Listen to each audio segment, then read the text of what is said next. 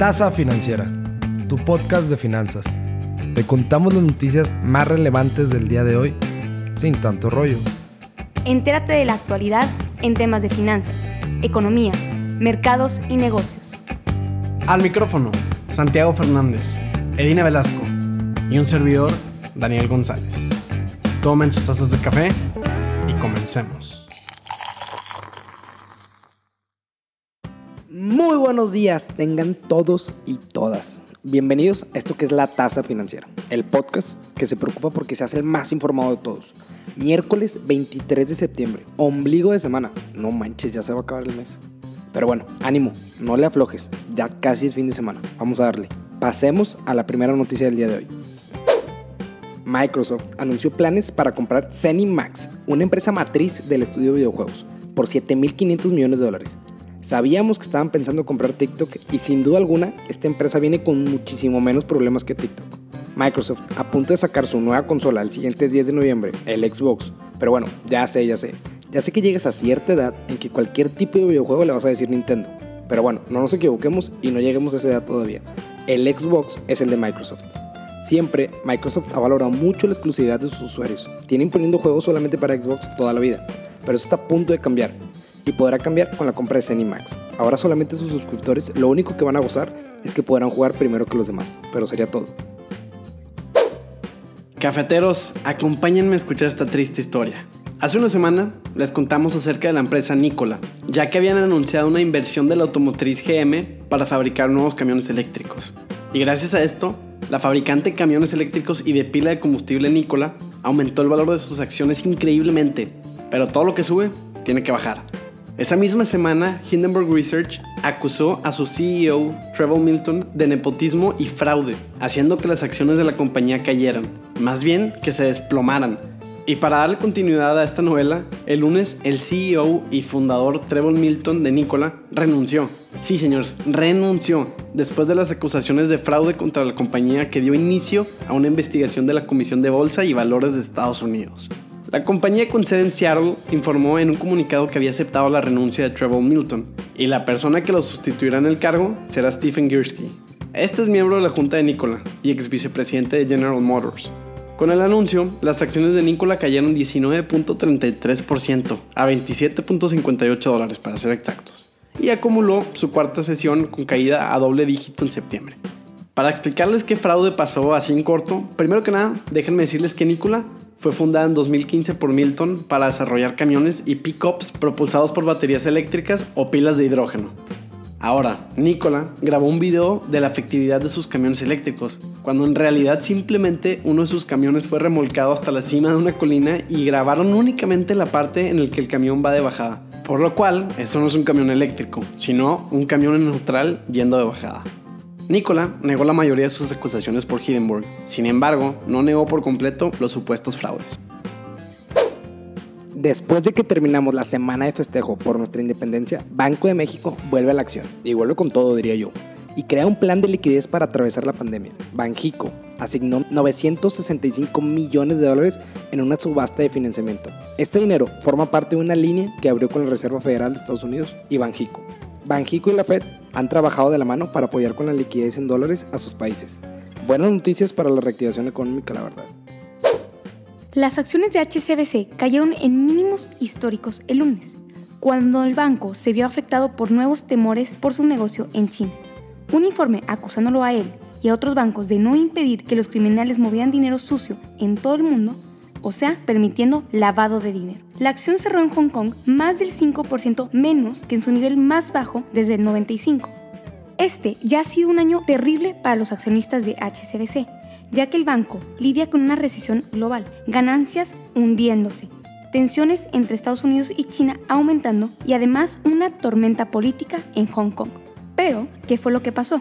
Este fin de semana, los medios estatales chinos sugirieron que el banco podría ser incluido en una lista de empresas que podría enfrentar restricciones para hacer negocios en China. O sea, en otras palabras, una especie de lista negra. Además de todos estos problemones, BuzzFeed informó el domingo que algunos de los bancos más grandes del mundo, incluyendo a HCBC, continuaron trasladando dinero para presuntos delincuentes. o sea, en otras palabras, lavando dinero. BuzzFeed compartió los documentos con el Consorcio Internacional de Periodistas de Investigación, una organización que ha publicado otras investigaciones que involucran actividades financieras sospechosas, como son los Panama Papers y los Paradise Papers.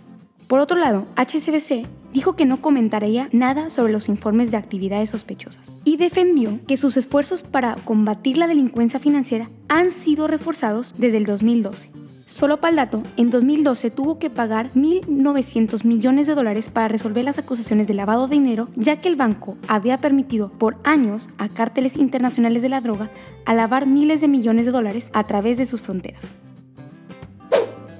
Este lunes, el CEO de Coca-Cola, James Quincy, dijo que la empresa tiene como objetivo lanzar su primer seltzer duro en los Estados Unidos en el primer semestre de 2021. Si se preguntan qué es un seltzer duro o hard seltzer, es una categoría de agua con gas, pero esta tiene un volumen de alcohol que varía entre un 4% y un 10%, y esta normalmente tiene sabores frutales. Algunas bebidas populares de hoy en día que puedes reconocer en este segmento son las de Fitzer y las de White Claw. Este será un cambio drástico y notable a la categoría de rápido crecimiento para el gigante de las bebidas, que no ha tenido presencia en el mercado desde principios de la década de los 80s. Coca-Cola lanzará este hard seltzer bajo la marca de Topo Chico, una marca de bebidas que la compañía adquirió en 2017. El lanzamiento estadounidense de Topo Chico Hard Seltzer seguirá su lanzamiento en México, donde se fundó la marca haciendo agua con gas, y luego se irá a Brasil a finales de este mes. Los hard seltzers son atractivos para los consumidores por su menor contenido de calorías y alcohol, y las ventas de este segmento en los Estados Unidos alcanzaron hasta los 3 millones de dólares en el transcurso de un año, Muchas empresas se han unido al segmento de hard seltzer y se seguirán uniendo, incluyendo Corona a principios de este año. Entonces, obviamente, Coca-Cola no iba a quedarse atrás. Ahora pasemos a la sección de mercados. Los mercados en Wall Street y México volvieron a ver los positivos este martes, en una sesión que fue como un sube y baja, y en medio de una serie de declaraciones por miembros de la Reserva Federal de Estados Unidos, la Fed. El promedio industrial Dow Jones ganó 0.52%, el SP 500 avanzó 1.05% y el Nasdaq subió 1.71%. Parte de estos avances fueron impulsados por las tecnológicas, donde destacó el incremento de Amazon, que subió más del 5%, seguido de CarMax, que tuvo un alza de 4.2%. En México, los mercados accionarios avanzaron de la mano de sus pares internacionales, y tras cuatro días de caídas volvemos a ver números verdes el IPC subió 0.95%. Por otro lado, en la parte de divisas, el dólar cerró en 21.70 pesos por dólar, mientras que el euro cerró en 25.44 pesos por euro. A medida que Rappi ha ido creciendo en América Latina, en particular en su país de origen, Colombia, también lo ha hecho en un mercado en la sombra para los perfiles de trabajadores de la empresa de distribución de reparto.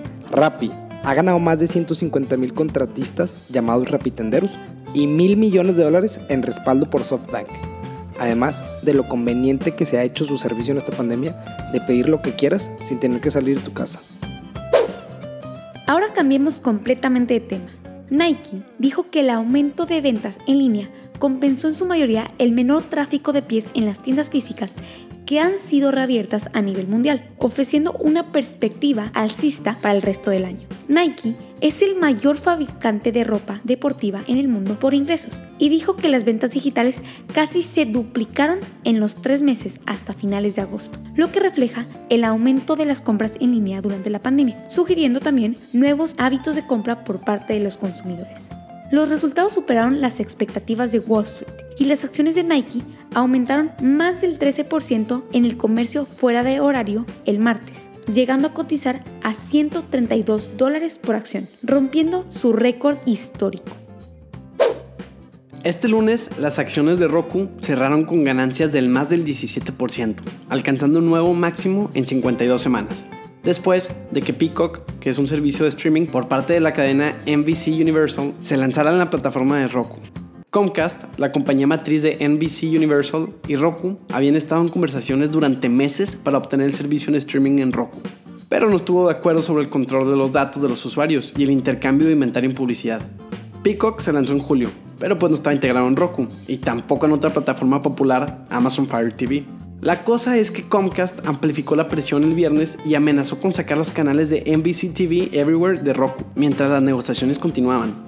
Pero al final, rápidamente llegaron a un acuerdo las dos compañías en donde ambas salieron beneficiadas. Entonces, por lo pronto, Roku le lleva la ventaja a su competencia principal, que es Amazon Fire TV. Ya veremos qué medidas tomará la plataforma de streaming del multimillonario Jeff Bezos. Bueno, cafeteros, con esto concluimos el capítulo de hoy. Espero hayan disfrutado esta tasa financiera y se dieran cuenta que el mantenerse informados no toma mucho de su tiempo. Compártenos con todas esas personas que quieres mantener actualizadas de lo que está pasando en el mundo de una manera sencilla. Síganos en nuestro Instagram como arroba tasa financiera para que no se les pase ninguna noticia y para mantenerse al tanto de los episodios. Y recuerden siempre que la información es poder. Yo soy Daniel González y les mando un muy fuerte abrazo. Nos vemos este viernes. Hasta pronto.